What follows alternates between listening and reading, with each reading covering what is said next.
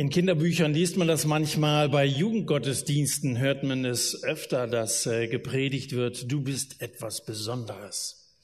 Äh, in Abwandlungen, du bist etwas ganz Besonderes. Und ich will das gar nicht in Abrede stellen. Äh, du bist etwas Besonderes. Wir, Gott ist der Besonderste. Das, da sind wir uns einig, wenn wir das schon im ersten Lied gesungen haben. Du bist groß, singe ich.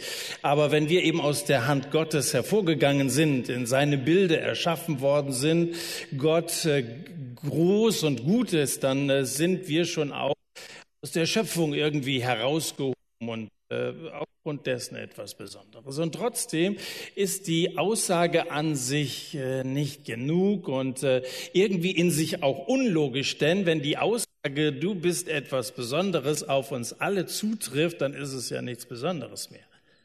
Dann sind wir alle ein bisschen unterschiedlich, so wie diese Bauklötzchen. Natürlich, die sind, äh, die sind äh, jedes für sich etwas Besonderes. Die haben unterschiedliche Formen und das ist schön, so eine, so eine Vielfalt. Äh, wie gut, dass wir nicht alle, alle gleich sind. Äh, ähm, deine Fingerabdrücke, das ist Völlig einmalig. Nirgendwo gibt es das sonst auf der Welt.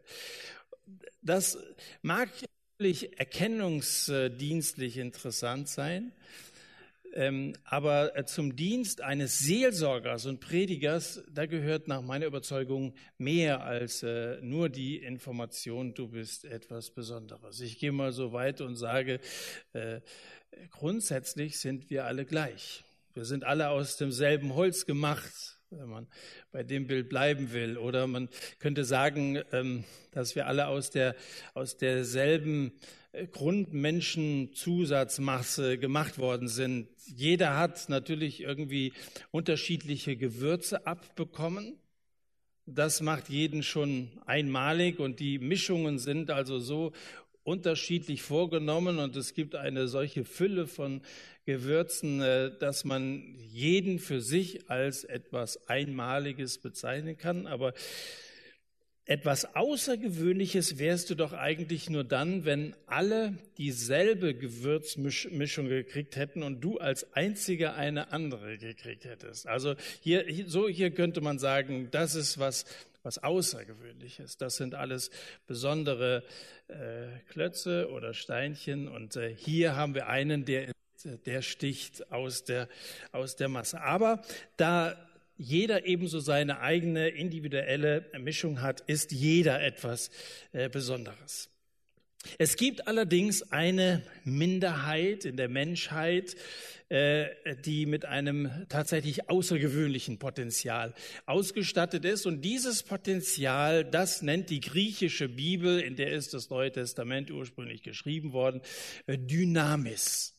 Und das kannst du übersetzen mit, ähm, mit äh, Kraft oder mit, mit Macht oder du kannst es übersetzen mit äh, besonderer Fähigkeit. Also das sind Leute, die also etwas Ausgewöhnliches sind oder eben eine, eine ganz besondere Kraft in sich herumtragen. Das Besondere an dir sind deine Fähigkeiten, deine besonderen Eigenarten, ohne Frage. Ähm, das, was allerdings einen Menschen außergewöhnlich macht, das ist die in ihm liegende Kraft oder ich sage, es ist die in einem Christen äh, zu findende besondere Kraft. Wir befinden uns ja in Apostelgeschichte Kapitel 19 in Ephesus. Das ist eine besondere Stadt, besonders groß zum Beispiel, also eine, eine Metropole, wie man sie damals selten gefunden hat, aber äh, groß waren andere Städte zu neutestamentlicher Zeit. Auch Rom zum Beispiel, äh, Alexandria oder auch Antiochien in Syrien. Das waren drei Städte, die noch etwas größer als er. An vierter Stelle steht, äh, steht Ephesus. Ephesus, ähm, da findet man auch eines der sogenannten sieben Weltwunder. Vielleicht hast du die mal gelernt. Der Tempel der Artemis ist ausgegraben worden, kann man, kann man besichtigen. Aber es gibt eben auch noch des anderen. Und damit ist äh, Ephesus natürlich etwas Besonderes, aber doch nicht besonders, weil es eben noch andere große Städte und Welt gibt und so. Besondere Aussätze habe ich. Muss ich das höher machen? Ich kann das Handmikro nehmen. Eins, zwei, schon an. Die Stadt im Westen der heutigen Türkei ähm, ist ähm, nicht besonders, besonders, ähm, im Westen nichts Neues, sagt man. Äh, zur Zeit von Paulus aber geschah sehr wohl etwas ganz Neues in dieser Stadt und etwas Außergewöhnliches. Ephesus war geprägt von Götzendienst, war geprägt von Magie. Wie von einem Magneten wurden Zauberer und Scharlatane aller Art angezogen in, in Ephesus. Doch ungewöhnliche Machttaten, Dynamis, tat Gott durch die Hand des Paulus. Das steht so in Apostelgeschichte 19, Vers 11. Doch ungewöhnliche, außergewöhnliche Machttaten äh, hat Gott bewirkt durch die Hand äh, seines Mitarbeiters, seines Dieners Paulus.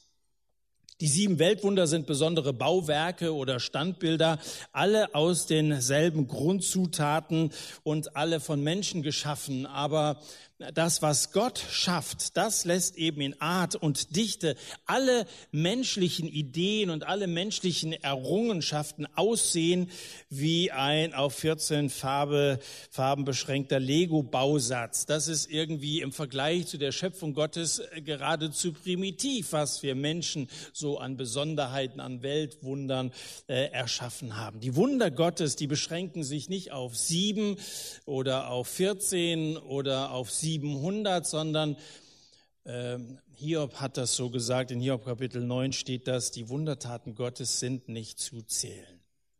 Und weil die Macht Gottes so grenzenlos ist, nicht zu zählen ist, auch eben an, an gigantischer Kraft nicht zu übertreffen von irgendetwas, das wir uns als Menschen ausdenken, was wir leisten könnten, Deshalb ist genug vorhanden von dieser Kraft Gottes für dich, auch in deiner jetzigen Situation, in deinen Problemen, wo du angewiesen bist auf die Kraft Gottes. Ich weiß nicht, welche besonderen Herausforderungen dieses Jahr 2019 für dich mitbringen.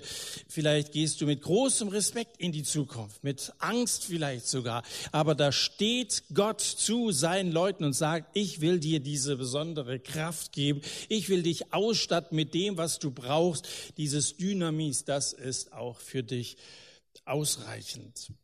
Lesen wir jetzt aus äh, Apostelgeschichte 19 mal einen Abschnitt ab Vers 8 zunächst.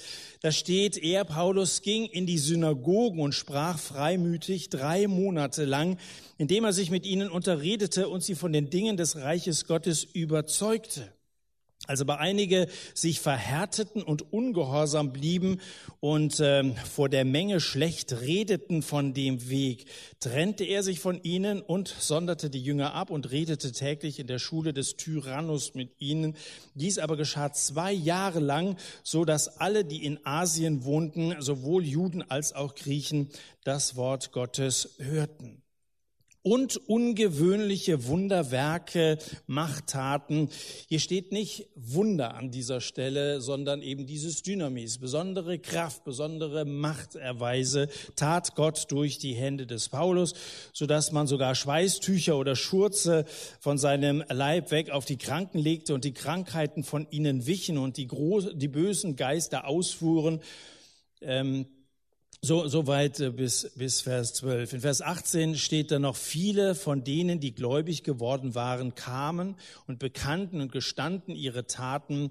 Äh, zahlreiche von denen, die Zauberei getrieben hatten, trugen die Bücher zusammen, verbrannten sie vor allen und sie berechneten ihren Wert und kamen auf 50.000 Silberdrachmen.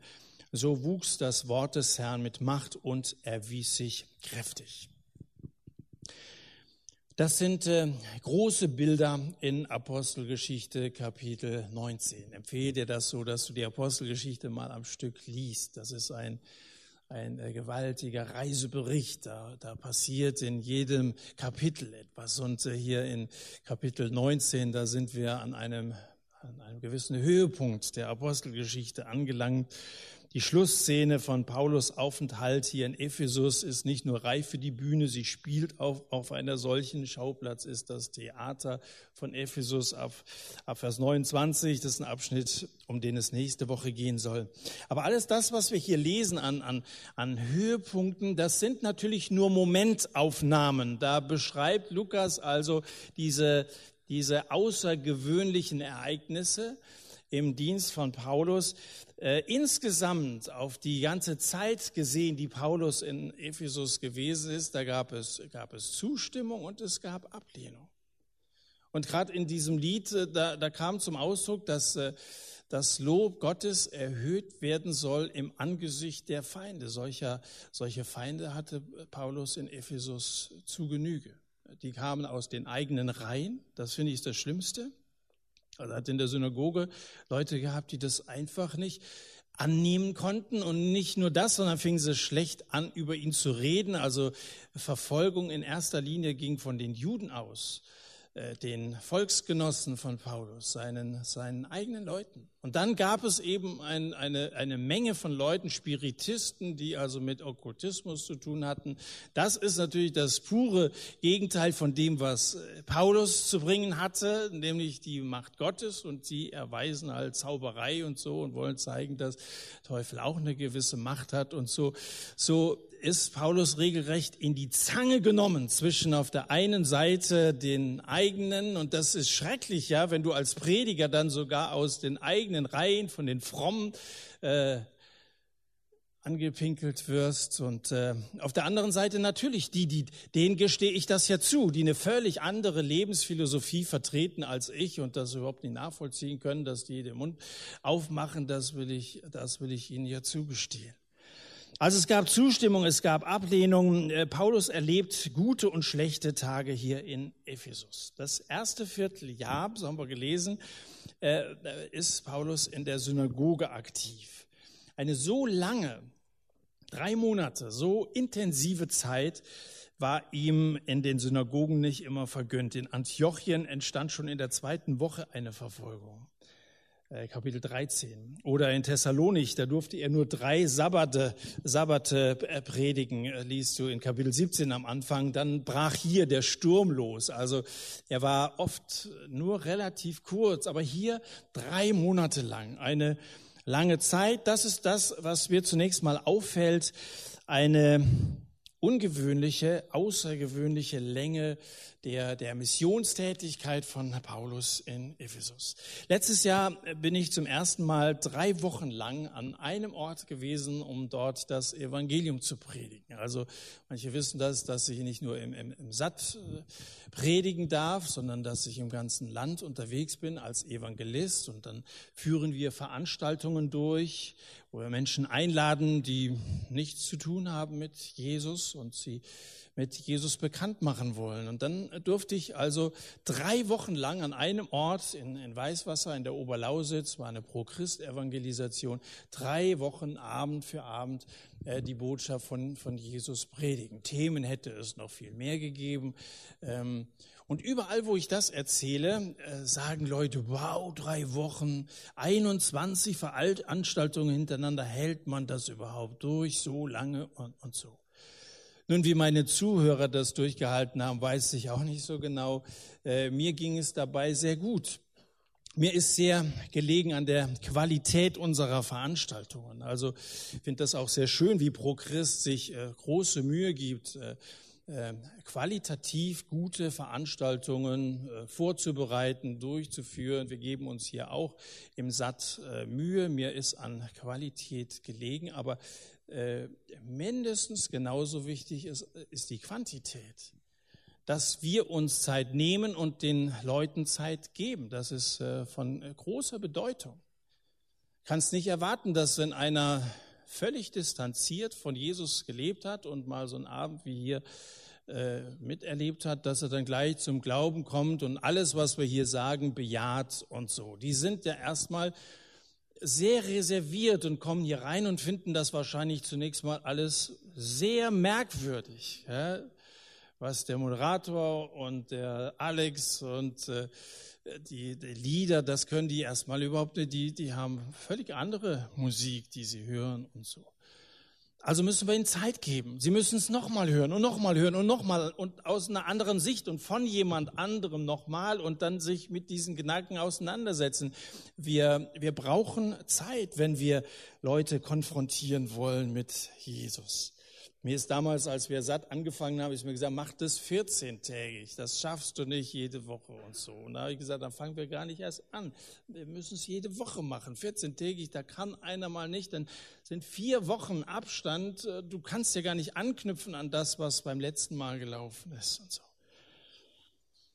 Also hier in der Synagoge zu Ephesus drei Monate lang, wahrscheinlich täglich, leite ich so von Vers 9 ab und äh, in Kapitel 20, 31 spricht er von drei Jahren, in denen er insgesamt unter den Leuten in Ephesus gewirkt hat. Drei Jahre lang. Also da hat er schon ein paar einen Koffer ausgepackt äh, und äh, hat sich äh, heimisch gemacht. Er war einer von ihnen. Er lebte unter ihnen, hat Tag und Nacht, so sagte das in Kapitel 20, mit ihnen gerungen, damit sie die Botschaft annehmen können und dass sie glauben können.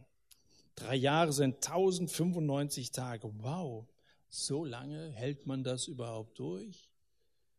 Und wenn ja, wie hält man das durch? Und die Antwort, die steht am Anfang der Apostelgeschichte und das ist sozusagen der Schlüsselvers, von dem alles in der Apostelgeschichte ausgeht, Kapitel 1, Vers 8. Ihr werdet Kraft empfangen. Und hier hast du genau dasselbe Wort Dynamis. Ihr werdet Kraft empfangen, diese ganz besondere Ausstattung, wenn der Heilige Geist auf euch gekommen seid und ihr werdet meine Zeugen sein. Gib den Leuten um dich herum in deiner Schulklasse, in deinem Kurs, äh, in deiner WG, keine Ahnung, wo du mit Nichtchristen zusammenkommst, gib ihnen etwas von dem Kostbarsten, was du hast, von deiner Zeit. Äh, besonders Leute aus eurer Generation brauchen intensive Beziehungen, brauchen langfristige Beziehungen. Natürlich sind es zunächst einmal die Eltern, die zuständig sind für Charakterbildung. Aber wie viele aus deinem Bekanntenkreis haben kein stabiles Elternhaus? Haben entweder Vater oder Mutter oder anderer Vater, der vielleicht äh, ihn oder sie nie als, als eigenes Kind äh, akzeptiert hat und so. Und dann wachsen viele mit Verletzungen auf und äh, viele auch ohne eine wahre Bezugsperson, wo sie sich mal aussprechen können und das, was im tiefsten Inneren der Seele quält, mit jemandem teilen können. Deswegen brauchen deine Freunde, deine Bekannten deine Zeit und deine Zuwendung. Äh, und, und ich glaube, dass wir Christen erreichbar sein sollten, da wo Gott uns hingestellt hat, dass wir ansprechbar sein sollten, dass wir nahbar sein sollten. Wir Christen müssten doch sagen können, ich kann dir etwas von meiner Zeit abgeben, weil ich habe ewig viel davon. Ewig viel davon bekommen mit dem ewigen Leben. Siba ist ohne Vater und ohne Mutter aufgewachsen. Das ist ein Defizit, das man, das man bis heute merkt. Er ist längst erwachsen. Ich habe ihn vor wenigen Wochen besucht. Es war nur gut eine Stunde, die wir intensive Zeit miteinander verbracht haben. Und er hat hinterher gesagt, es tat so gut. Wenn du ein wenig Zeit investierst, kannst du Menschen eine, eine immense Ermutigung sein. Eine von äh, unseren Weihnachtskarten, die meine Frau und ich bekommen haben, hat uns ganz besonders gefreut. Da hat eine geschrieben, hey Markus und Mirjam, Riesendank an euch beide dafür, dass ich immer eine offene Tür bei euch finde, für jedes Gebet, das ich besonders in schwierigen Zeiten gespürt habe, für jede Minute, wo ihr in mich investiert habt. Ihr seid meine Eltern im Glauben. Das hat uns sehr gefreut, dass da einer ist, der ähm, auch diese Zeit als, als wohltuend, als äh, ermutigend, als eben Eltern im Glauben, wenn, wenn es zu Hause schwierig ist, dann, dann sind wir gefragt. Für den Dienst am nächsten äh, brauchst du immer Zeit. Und du brauchst Kraft. Zeit kriegst du, wenn du Zeitverschwendung reduzierst. Und wo du das machen kannst, das weißt du selbst wahrscheinlich am besten. Und Kraft kriegst du mit dem Heiligen Geist. Ähm, von Ephesus aus hat Paulus während der drei Jahre auch äh, geschrieben. Zum Beispiel hat er den ersten Korintherbrief von Ephesus aus verschickt. Und dieser Brief sagt viel über Paulus selbst, über seine Empfindungen, seinen Dienst, den er hier in Ephesus getan hat und sagt etwas über die Spannung, in der jeder steht, der sich auf den Auftrag Gottes einlässt, der, der gerne für Gott bereitstehen will, ihm zu dienen. Und in allem Zuspruch und auch in aller Bedrängnis weiß Paulus, dass alles von Gott abhängig ist.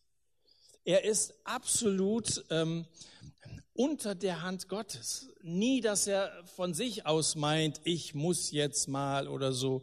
Er weiß sich, er setzt sein ganzes Vertrauen nicht auf sich, auf seine Fähigkeiten, auf seine, auf seine Überredungskunst, seine guten Argumente oder so. Und deswegen reagiert Paulus sehr wohl empfindlich, wenn Leute meinen, er sei etwas Besonderes. Du bist etwas Besonderes. Das hätte wahrscheinlich Paulus sich nicht sagen lassen wollen. Im ersten Gründerbrief, wie gesagt, hier von Ephesus aus äh, geschrieben, da sagt er, mein Wort, meine Botschaft, die wirken nicht durch Tiefsinn oder Überredungskunst, sondern weil Gottes Geist sich darin mächtig erwies. Dynamis, da hast du wieder dieses Wort, dieses, dieses mächtige, kraftvolle Wirken Gottes durch sein äh, menschlich ausgesprochenes Wort. Euer Glaube sollte sollte nicht auf Menschenweisheit gründen, sondern auf die Kraft Gottes. Und da hast du das Wort schon wieder. Also 1. Korinther 2, die Verse 4 und 5 sind das. Ich werde manchmal zu Evangelisationen eingeladen, drei oder fünf Tage. Und dann habe ich immer schon so ein schlechtes Gefühl, weil meine Erfahrungen sagen, nach drei oder fünf äh, Tagen, da bist du gerade ein bisschen warm geworden mit den Leuten. Da, da, erste Tag kommen ja mal die eigenen Leute, die wollen ja erstmal selber gucken, ob man sich damit überhaupt identifizieren kann, ob man zudem überhaupt Freunde mitbringen kann, könnte ja peinlich werden, gell, wenn man selber nicht weiß. So, dann dauert es noch mal ein, zwei Tage, bis dann Leute dann eingeladen worden sind und bis sie dann zustimmen, da ist ja schon alles wieder vorbei, wenn das Ganze nur angesetzt worden ist auf, auf noch nicht mal eine, eine ganze Woche. Und dann bin ich wie oft schon nach Hause gefahren, hatte den Eindruck, ich bin noch gar nicht fertig. Jetzt geht's, jetzt könnte es erst richtig losgehen. Und frag mich da manchmal, was, was hat's denn jetzt hier gebracht? Die meisten nach meiner Erfahrung bekehren sich am Ende einer Evangelisation. Manchmal sind wir zehn Tage irgendwo. Das ist ja schon mal was. Die meisten bekehren sich am Ende. Aber wenn wir das Ende regelmäßig abschneiden, wissen wir ja nie, was passieren könnte, äh, wenn wir uns ein bisschen mehr Zeit genommen hätten. Was noch alles, was noch alles in Bewegung gekommen wäre. Und du, wenn du den anderen heute aufgibst, wirst du nie erfahren, ob er nicht vielleicht morgen die entscheidende Lebenswende vorgenommen hätte und sich auf Jesus eingelassen äh, hätte. In Vers 13 äh, äh, heißt es jetzt weiter, das ist nochmal ein spannender Text, ja. Aber auch einige von den umherziehenden jüdischen Beschwörern unternahmen es, unter, unter die, welche böse Geister hatten, den Namen des Herrn Jesus anzurufen, indem sie sagten, ich beschwöre dich bei dem Jesus, den Paulus predigt. Da waren sieben Söhne eines jüdischen hohen Priesters, Skephas, die dies taten. Der böse Geist aber antwortete und sprach zu ihnen, Jesus kenne ich und Paulus von Paulus weiß ich, aber ihr, wer seid ihr?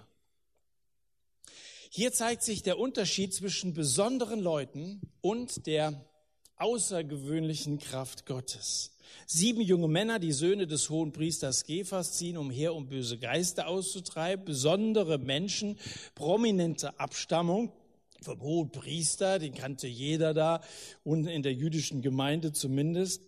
Besondere Menschen mit einer besonderen Mission in der Stadt, in der es so viel Okkultismus gibt, sind Dämonen am Werk und die richten überall, wo sie, wo sie zugelassen sind, immensen Schaden an. Und da ist ihr Exorzismus natürlich ein lukratives Geschäft. Da sind sie unterwegs, treiben Dämonen aus und den Leuten dadurch wie man sagt, ein wenig Erleichterung zu verschaffen.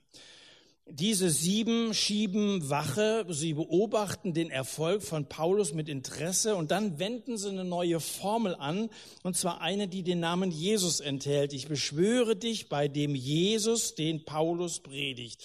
Wenn andere die Schweißtücher von Paulus erfolgreich verwenden konnten, warum dann nicht auch den Jesus von Paulus?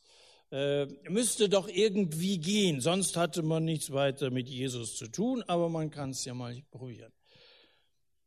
Allerdings trifft die neue Waffe der glorreichen Sieben ihr Ziel nicht. Der Dämon gibt sich unbeeindruckt. Wer seid ihr eigentlich? Haben sie gedacht, oh, jetzt hören sie den Namen Jesus und so wie bei Paulus auch, da werden sie sofort äh, den Ort des Geschehens verlassen und Menschen werden frei werden und so ein bisschen von diesem äh, äh, Ruhm, den, den Paulus äh, da ungewollt eingeheimst hat, da hätten sie gern ein bisschen Anteil dran gehabt, aber das, was passiert ist, das Gegenteil. In Vers 16 steht, der Mensch, in dem der böse Geist war, sprang auf sie los und bezwang sie miteinander und überwältigte sie, sodass sie nackt und verwundet aus jenem Haus entflohen. Welch eine Blamage.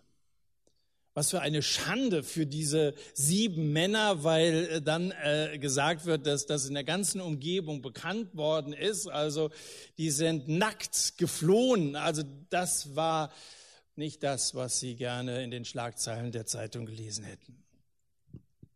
Eines von sieben Weltwundern, einer von sieben Söhnen des Hohenpriesters zu sein, ja, das ist etwas Besonderes in der Welt. Das Problem der Männer ist, dass sie keine Beziehung zu Jesus haben. Sie sprechen seinen Namen aus, tun damit fromm, aber ihr Herz ist weit weg. Und damit haben sie keinerlei Kraft, den Angriffen des Teufels zu widerstehen. Und wer, wer Jesus nicht hat, kann auf Dauer den Angriffen des Teufels nicht widerstehen. Paulus schreibt den Ephesern später, Epheserbrief Kapitel 6, schließlich werdet stark im Herrn und in der Macht seiner Stärke. Immer wieder geht es um diese Stärke und diese Kraft Gottes. Zieht die ganze Waffenrüstung Gottes an, damit ihr gegen die Listen des Teufels bestehen könnt. Teufel, denken einige von euch vielleicht, jetzt hört sich alles auf. Als aufgeklärter Mensch glaube ich an niemanden, der nicht im Telefonbuch steht. Was redest du? Nun, die Existenz von unsichtbaren dämonischen Mächten, das, die zweifeln viele an. Kann man das einem modern denkenden Menschen, kann man das jemandem zumuten? Ist noch, wenn man von Gott redet, ja, muss ja irgendwas Höheres geben, so. Dann von Jesus und seinen Ansprüchen, das ist dann alles schon. Und dann, wenn dann noch die andere Seite, dass du glaubst doch nicht wirklich, dass es den Teufel gibt. Nun, wahrscheinlich ähm, ist über den Teufel, äh, sind so viele fromme Märchen erzählt worden und auch die skurrilsten Bilder gemalt worden, äh, dass viele das, was, was sie da vor Augen haben, äh, nicht, nicht ernst nehmen können. Und wenn man diese Märchen und diese Bilder sieht, dann kann man es ein Stück weit auch verstehen. Aber meine Überzeugung, es gibt ihn. Und die Diener des Teufels, die Dämonen, die gibt es genauso. Die Bibel spricht von Engeln, die Gott dienen, und sie spricht äh, über die mit dem Satan gefallenen Engel. Das sind Dämonen. Die geistliche Welt befindet sich im Kampf zwischen Gut und Böse. Man, das ist in jedem Film wird das thematisiert und selbst äh, Walt Disney zeigt teilweise auch diese okkulten Kräfte, die die im, im, im Krieg stehen mit den mit den guten Mächten und äh, in in einer Welt, wo diese Kräfte aktiv sind, befinden wir uns als Menschen, auch wenn es eine unsichtbare Welt ist, die Welt der Engel und Dämonen da wo der Wille Gottes und der Wille des Widersachers Gottes äh, gegenüberstehen. Aber die Wirklichkeit beschränkt sich eben nicht nur auf das Sichtbare. Das ist schon sehr kurzsichtig äh, gedacht. Und wenn du mit Leuten geredet hast, zu tun hattest, die sich auf diese dunkle Macht eingelassen haben und äh, die von, von Angst getrieben sind und dir glaubwürdig äh, von ihren Erlebnissen erzählen, dann, äh, dann zweifelst du nicht mehr daran, je öfter du so etwas hörst. Und ich habe so etwas oft genug hören müssen. Ähm, genauso real wie die sichtbare ist auch die geistliche, die unsichtbare Welt. Und in dieser umkämpften Welt bestehst du auf Dauer nicht aus eigener Kraft, eigener Anstrengung. Vielleicht sagst du, es läuft alles ganz gut, aber es gibt diesen Widersacher, der dich wegziehen will von der Quelle des Lebens von Gott. Und du wirst auch nicht bestehen durch Nachahmung, so wie es Gefas Nachfahren. deswegen sei ein Original. Sei keine Kopie. Versuch jetzt nicht das, was wir hier machen, irgendwie dir so ein wenig anzueignen, so wie diese sieben Jungs das gemacht haben. Das ist äh, cool, was Paulus kann und so. Wir wollen das auch. Und äh, dann kann man natürlich Christen versuchen zu imitieren, indem dass man hier zum Satt kommt, sich so ähnlich anzieht wie die und so ähnlich guckt wie die und stille sitzt wie die und so mitsingt. Kann man, aber das, das ist ja alles noch nicht ein, ein Beweis dafür, dass dein Herz wirklich Jesus gehört, dass du ein neuer Mensch bist und dass diese Kraft Gottes in dir wirkt. Ähm, auch, auch besondere Vorfahren gehabt zu haben, das spielt alles keine Rolle. Alles, was zählt, ist die persönliche Beziehung zu Jesus. Dass du, dass du ihm Platz in deinem Leben gemacht hast und gesagt hast, du sollst der Herr in meinem Leben sein, du sollst bestimmen und ich will dir nachfolgen und ich will, ich will deinen Willen tun. Nachahmer werden entlarvt werden und bleiben nackt und verwundet zurück. Äh, das ist, das ist überaus äh, peinlich. Übrigens, äh, wenn ich wissen will, was du für ein Mensch bist, du bist was Besonderes, aber ich will ja wissen, was für, was für ein besonderer Typ bist du. Wen sollte ich da fragen? Ich könnte natürlich Leute fragen, die dich mögen. Äh, aber interessant ist es doch eigentlich erst, wenn ich mal Leute frage, die also ein völlig anderes Lebenskonzept haben, die ganz anders drauf sind wie du, andere Überzeugungen haben. Und ähm, wenn diese, deine Kontrahenten gut von dir reden, dann bist du gut. Das, was wir hier sehen, ist, dass der Feind, dieser böse Geist, der, wie gesagt, entgegengesetzte Absichten hat von dem, was Paulus nach Ephesus gebracht hat, der kennt Jesus, er weiß von Paulus und er hat vor beiden hohen Respekt. Es sind die Gegner, andere Seite und trotzdem hoher Respekt. Und äh, das ist außergewöhnlich. Und äh, das ist die Frage, ob, äh, ob in der unsichtbaren Welt zur Kenntnis genommen wird, du bist einer, der zu Jesus gehört, du bist, du bist äh, von diesem Heiligen Geist erfüllt. Schließlich Vers 18 und 19 da steht, viele von denen, die gläubig geworden waren, kamen und bekannten und gestanden ihre Taten. Zahlreiche, die Zauberei getrieben hatten, trugen die Bücher zusammen, verbrannten sie vor allen und sie berechneten den Wert, kamen auf 50.000 Silberdrachen. Und so wuchs das Wort des Herrn mit Macht und erwies sich kräftig. Diese Quacksalber haben versucht, den Namen Jesus für ihre Zwecke zu benutzen und sind bloßgestellt worden. Viele, die sich ebenfalls auf die Geisterwelt eingelassen hatten, erkennen jetzt, äh, auf welchem Irrweg sie unterwegs waren. Und auf einmal kommen sie und sprechen das aus. Und auf einmal fangen sie an zu bekennen, was an Sünde und an äh, Okkultismus in ihrem Leben im Verborgenen äh, dagewesen ist. Belastende Geheimnisse werden aufgedeckt. Und so groß wie die Freude über Jesus geworden ist, so ist auch ihre Abscheu groß geworden gegenüber diesen finsteren Mächten und Machenschaften, in denen so viele verwickelt waren.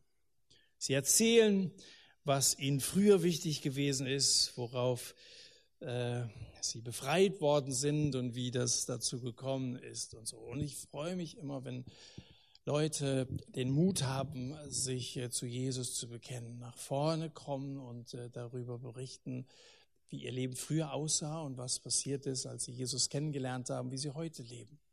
Und macht dir Mut, wenn wir gleich noch so ein Worship-Teil haben, dass du kurz zu mir nach vorne kommst und wenn du etwas sagen möchtest, ich bin früher ähnlich drauf gewesen. Vielleicht hast du nicht mit Okkultismus zu tun gehabt, aber vielleicht warst du einer, der äh, schlecht über Jesus geredet hat, schlecht über den Weg gesprochen hat, wie das hier in diesem Text am Anfang hieß. Aber heute sehe ich das ganz anders, weil ich die und die Erfahrung gemacht habe, weil Jesus mein Leben eingewirkt hat. Und das kann kein Zufall gewesen sein. Es kann eine enorme Ermutigung sein für andere, die da, auch wenn du da oben auf dem Balkon sitzt und so, ein bisschen weiterer Weg. Aber kommt nach vorne, sagt mir das kurz und äh, dann, dann habt ihr für zwei oder drei Minuten das Mikro erzählt davon, so wie die das hier gemacht haben. An der Stelle von okkulten, geheimen Sünden tritt hier ein offenes Bekenntnis zum Herrn Jesus, wie hier äh, gesagt ist. Und das ist eine echte Dynamik. Das ist Dynamos. Da ist, da ist Gott am Werk. Menschen in einer von Aberglauben beherrschten Stadt wie Ephesus werden bereit, die Bücher und Amulette zu verbrennen, die ihnen ja unglaublich viel Geld eingebracht hatten und die auch einiges gekostet haben. 50.000 Drachmen, das ist der Jahresverdienst von ungefähr 200 Leuten. Wenn du das umrechnest auf den Jahresverdienst, was der Durchschnittsdeutsche heute kriegt, da hast du fünf bis sechs Millionen Euro. Das ist eine unglaubliche Summe, die hier zusammengetragen worden ist und ein Feuer loderte, weil sie einen Schnitt gemacht haben, weil sie gesagt haben, damit wollen wir nichts mehr zu tun haben, auch nicht versucht sein, nochmal diese alten Bücher aufzuschlagen, weil wir haben jetzt die Offenbarung Gottes, das Wort Gottes und das, was Paulus gelehrt hat aus den alten Schriften, das soll für uns Richtlinie sein. Wir wollen nicht mehr diesem alten Sklaventreiber äh, dienen dem, dem Teufel, sondern äh, unserem Befreier Jesus Christus. Warum werden diese Bücher verbrannt? Naja, weil sie dahin gehören, wo ihr Urheber einst auch sein wird, ins Feuer. Die Menschen zerstören buchstäblich die Brücken hinter sich und machen reinen Tisch. An denen sollten wir uns ein Beispiel nehmen. Die fragen nicht, wovon sie jetzt leben sollen, nachdem sie alles aufgegeben haben. Äh, die hatten ja vorher zum Großteil ihren Lebensunterhalt mit äh, Aberglaube, mit Götzendienerei und so bestritten. Das wird im nächsten Abschnitt, wo es nächste Woche darum geht, nochmal sehr deutlich werden die scheuen sich nicht vor diesem abrupten Bruch mit der Vergangenheit. Viele Menschen hassen ihre Sünden. Vielleicht ist dir das in der vergangenen Real Talk-Reihe so gegangen, als wir uns zum Beispiel mit dem Thema Pornografie auseinandergesetzt haben. Das, das hassen viele. Und sie wollen es nicht. Sie hassen es und können es trotzdem nicht lassen. Weil, weil immer dann noch so ein Hintertürchen offen bleibt und weil dann doch noch solche Relativierungsversuche kommen. Vielleicht hast du dir damals was vorgenommen und es ging auch sechs Wochen gut und äh, dann bist du wieder auf die Nase gefallen. Selbst wenn wir versuchen, von Sünde loszukommen, blicken wir schon oft sehnsüchtig nach hinten und denken, einmal ist keinmal. Und, und solche Lügen, dem, dem glauben wir schnell. Äh, es gibt Zeiten, in denen nur dieser klare, endgültige Bruch mit der Vergangenheit äh, hilft. Das heißt, lass Jesus rein in dein Leben und sag, du bist meine Identität, du bist das Licht in meinem Herzen. Und somit kann die Dunkelheit nicht mehr an dich herankommen. Du wirst es nicht aus dir herausschaffen. Aber er, das Licht, vertreibt die Dunkelheit. Und dann gibt es keine Feindschaft, kein, kein Hass mehr in deinem Herzen. Dann soll kein verkehrtes Wort mehr in deinem Mund sein. Da soll kein Geld, das dir nicht gehört, in deiner Tasche stecken und keine unreine Beziehung in deinem Bett liegen. Und Kraft bekommst du, wenn du dich auf nichts anderes verlässt als auf ihn, den Herrn Jesus. Vers 17 am Ende. Und wenn du je Kontakt hattest mit Dämonen, wenn du je versucht hast, die Gegenwart irgendwie mit Hilfe der Geisterwelt zu, zu manipulieren, mit Zauberei, Wahrsagerei oder irgendwie so etwas und vielleicht sogar geglaubt hast, das ist was Gutes, so diese Engelwelt anzubeten, selbst die guten Engel sollen nicht angebetet werden. Und es gibt keine Andeutung in der Bibel, dass es etwas wie weiße Magie gäbe. Gott ist ein Liebhaber und er lässt es nicht zu, dass wir unsere Zuwendung, unsere Anbetung äh, irgendeinem anderen himmlischen Wesen äh, geben und äh, äh, einen anderen anbeten außer ihm. Und deswegen schaff in deiner Wohnung eine okkultfreie Zone, wirf Götzenbilder raus, okkulte, okkulte Literatur über Astrologie oder was auch immer du hast, Tra, äh, äh Tra, äh, Tarotkarten, alles, alles, was mit Satans Anbetung zu tun hat, Musik, T-Shirts, Horrorvideos und so. Mach diesen, mach diesen Schnitt, verbrenn's meinetwegen, also guck, dass du da Sicherheitsmaßnahmen einhältst, aber den Krieg gegen den Teufel hat Jesus am Kreuz längst gewonnen, aber das ändert eben nichts an der Realität der aktuellen Kämpfe und deswegen sind wir aufgefordert, diese Waffenrüstung Gottes anzuziehen. Du bist etwas Besonderes. Du bist etwas ganz Besonderes. Von Gott gewollt, von Gott gemacht und du bist es ihm wert gewesen, dass Jesus für dich gekämpft hat, dass Jesus für dich gestorben ist, dass er für dich auferstanden ist, dass er gesiegt hat. Und deswegen lade ich dich ein, dich zu Jesus zu bekennen. Und das Jahr 2019 ganz bewusst mit ihm zu leben, aus seiner Dynamiskraft heraus zu leben. Und es wird Außergewöhnliches in deinem Leben passieren. Gib dich nicht mit Besonderem zufrieden. Ich bin etwas Besonderes, Punkt. Das, mir wäre das nicht genug. Jeder ist was Besonderes und damit ist es nichts Besonderes. Sondern ähm, ringe um dieses Außergewöhnliche. Bitte Gott, dass er seine Kraft in deinem Leben zum, zum Ausdruck kommen lässt. Und dann wirst du einen außergewöhnlich langen Atem haben, so wie Paulus sich viel Zeit genommen hat, viel Energie investiert hat für die Leute in Ephesus. Und deine Bekannten werden dir deine Zeit und deine Zuwendung danken. Und du wirst außergewöhnliche Vollmacht haben. Von dir wird etwas ausgehen, wo die Leute sagen, wow, was, was passiert hier? Hier ist Gott am Werk. Ihr werdet Kraft, Dynamis empfangen, wenn der Heilige Geist auf euch gekommen ist. Das verleiht dir eine neue Identität. Und du wirst außergewöhnliche Reaktionen hervorrufen, ähm, wenn, wenn, wenn Menschen reagieren und bekennen und äh, diesen Schnitt machen und durch dich zum Glauben an Jesus kommen. Vielleicht wirst du am Ende des Jahres sagen, ich bin an diese ungewöhnlichen Sachen, die ich mit Gott erlebt habe, gewöhnt. Ungewöhnlich, aber ich habe mich daran gewöhnt, weil es normal geworden ist, weil es zu meinem Leben dazugehört, weil Gott in meinem Leben wirkt. Wir stehen auf und beten. Danke, Herr Jesus, dass in dir diese Kraft begründet ist. Danke für den Heiligen Geist und diese Zusage, ihr werdet Kraft empfangen, wenn der Heilige Geist auf euch gekommen ist. Und viele, die wir Christen sind, wir wir haben ein wenig dieses Heiligen Geistes in uns, aber wir, wir wünschen uns, dass er mehr und mehr Raum in uns bekommt und dass man das spürt und dass Außergewöhnliches geschieht in unseren Reihen hier vom, vom Satt ausgehend, aber vom Leben eines jeden von uns ausgehend, auch im Alltag, da wo wir zu Hause sind und mit Menschen zu tun haben. Gib uns Liebe durch den Heiligen Geist, dass wir Zeit investieren und dass wir zum Segen für diese Welt leben können in diesem Jahr. Amen.